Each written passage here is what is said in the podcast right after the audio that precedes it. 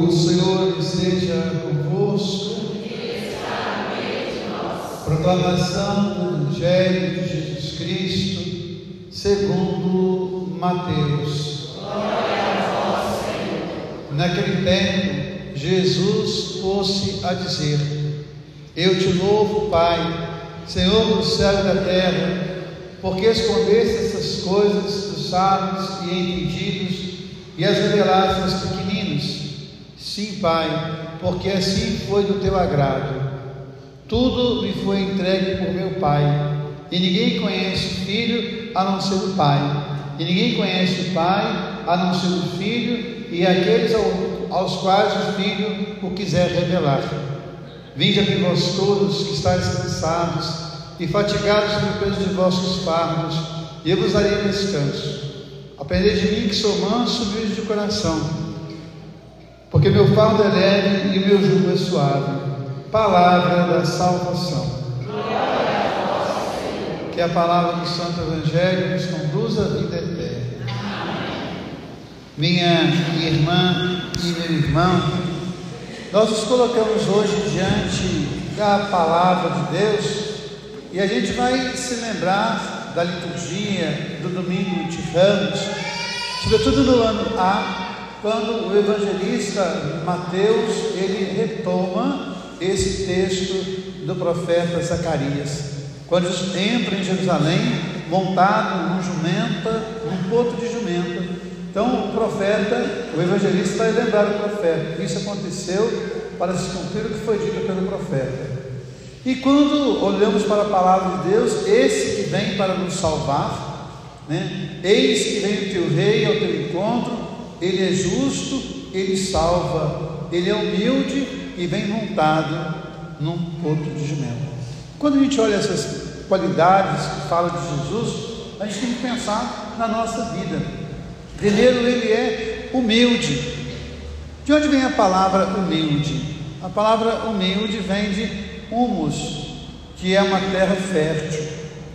Quando o texto hebraico fala da criação de Deus, ele usa o termo bazar, que é uma terra pronta, uma terra fértil.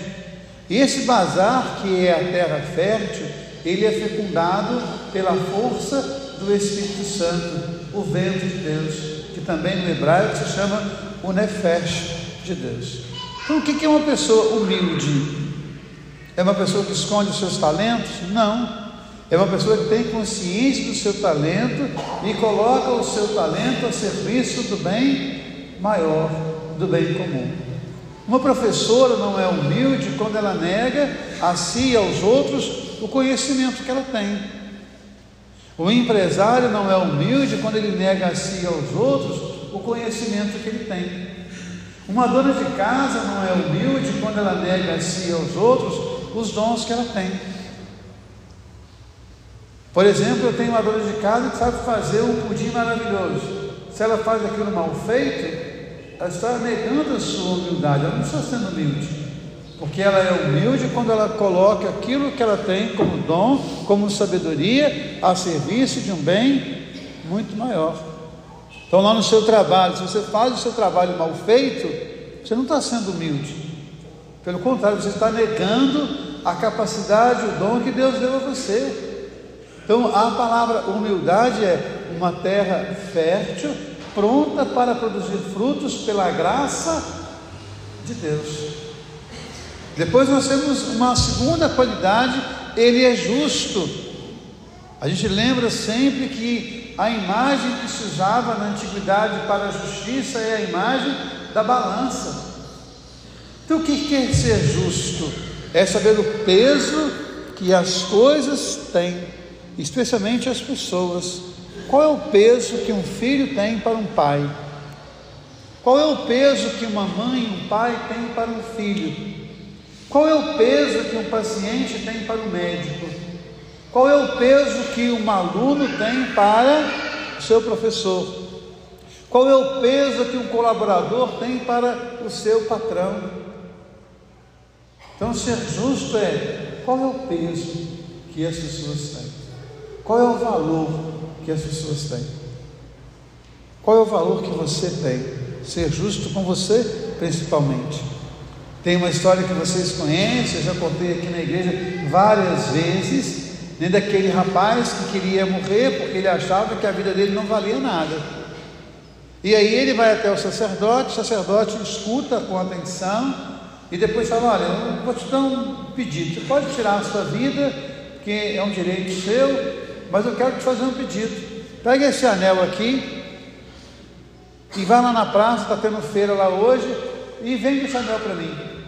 Mas tem que vender por 5 mil reais, não pode vender por menos. O jovem pegou o anel, foi lá no mercado, ninguém quis comprar o anel. Alguém queria oferecer, ah, eu ofereço aqui um, dois boi, eu ofereço alguma coisa em troca, mas pagar os 5 mil reais, ninguém quis pagar. Chega no final do dia, o jovem vai entregar o anel ao sacerdote, aí, está vendo? Nem para vender um anel eu presto, eu tenho que tirar a minha vida mesmo. Não, tudo bem, tire a sua vida, mas volte aqui amanhã antes de tirar a sua vida. No outro dia, o jovem volta, o sacerdote fala, vai tirar a sua vida? Vai. Então, mas faz um favor para mim, vá lá no Ourives e pergunta a ele quanto ele dá por esse anel, mas não venda por valor algum. O jovem pega o anel, vai até o ourives, chega lá, o ourives pega a sua lupa, avalia todo o anel e ao final fala: Eu pago 100 mil reais por ele. Só que eu não tenho esse dinheiro todo agora, eu pago 50 mil agora e daqui a um mês eu pago os outros 50 mil. O jovem volta todo entusiasmado, poxa vida, tentei vender por 5 mil ontem, ninguém comprava e hoje por 100 mil. E aí ele fala com o sacerdote: Olha, o ourives ofereceu 100 mil por ele. E por que, ele ofereceu 100 mil? Porque ele sabe o peso que o anel tem. Ele colocou a lupa e ele avaliou o quanto o anel vale. E com certeza vale mais de 100 mil, senão ele não pagaria 100 mil. Então, quando você olha a sua vida sem ser justo com você, se valoriza pouco. Mas quando você olha a sua vida segundo o apóstolo Paulo, o Espírito de Deus está em você, valorize a sua vida de acordo com o Espírito de Deus então aí você percebe o quanto que você vale. Isso é ser justo. Justiça é colocar na balança do amor, colocar na balança da vida, colocar na balança da misericórdia. Por isso que Deus é justo, porque Ele sabe o peso que nós temos, porque Ele nos criou a sua imagem e a sua semelhança. E enfim, nós chegamos ao Evangelho. Muitas vezes nós estamos cansados, Há muitas pessoas que estão na igreja e que estão cansadas, cansadas de tantas coisas, cansadas de tantos desencontros. E é interessante o convite que Jesus faz: Vinde a mim, vós que estáis cansados. Então eu convido você a tomar o seu cansaço colocar aonde? Em Jesus.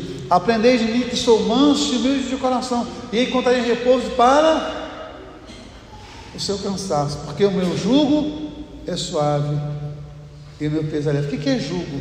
Julgo é justiça, é julgar. Por que, que o julgo dele é suave? Porque ele sabe do nosso cansaço, porque ele sabe das nossas dores, mas sabe também das nossas alegrias, sabe das nossas conquistas, sabe das nossas vitórias, sabe do afeto que move a nossa vida, sabe da nossa capacidade de amar, porque ele nos fez a imagem e semelhança dele. Então você possa hoje olhar para a sua vida com esse olhar de quem te acolhe, de quem te ama. Vinde a mim vós todos que estáis cansados, e eu vos darei descanso. Coloque a sua vida, coloque o seu cansaço, coloque a sua dor, coloque as suas frustrações diante da misericórdia e do amor dele. Eu sei que às vezes a vida dói demais, mas confie, a sua vida, aqueles que você ama, ao coração de Deus. Louvado seja nosso Senhor Jesus Cristo.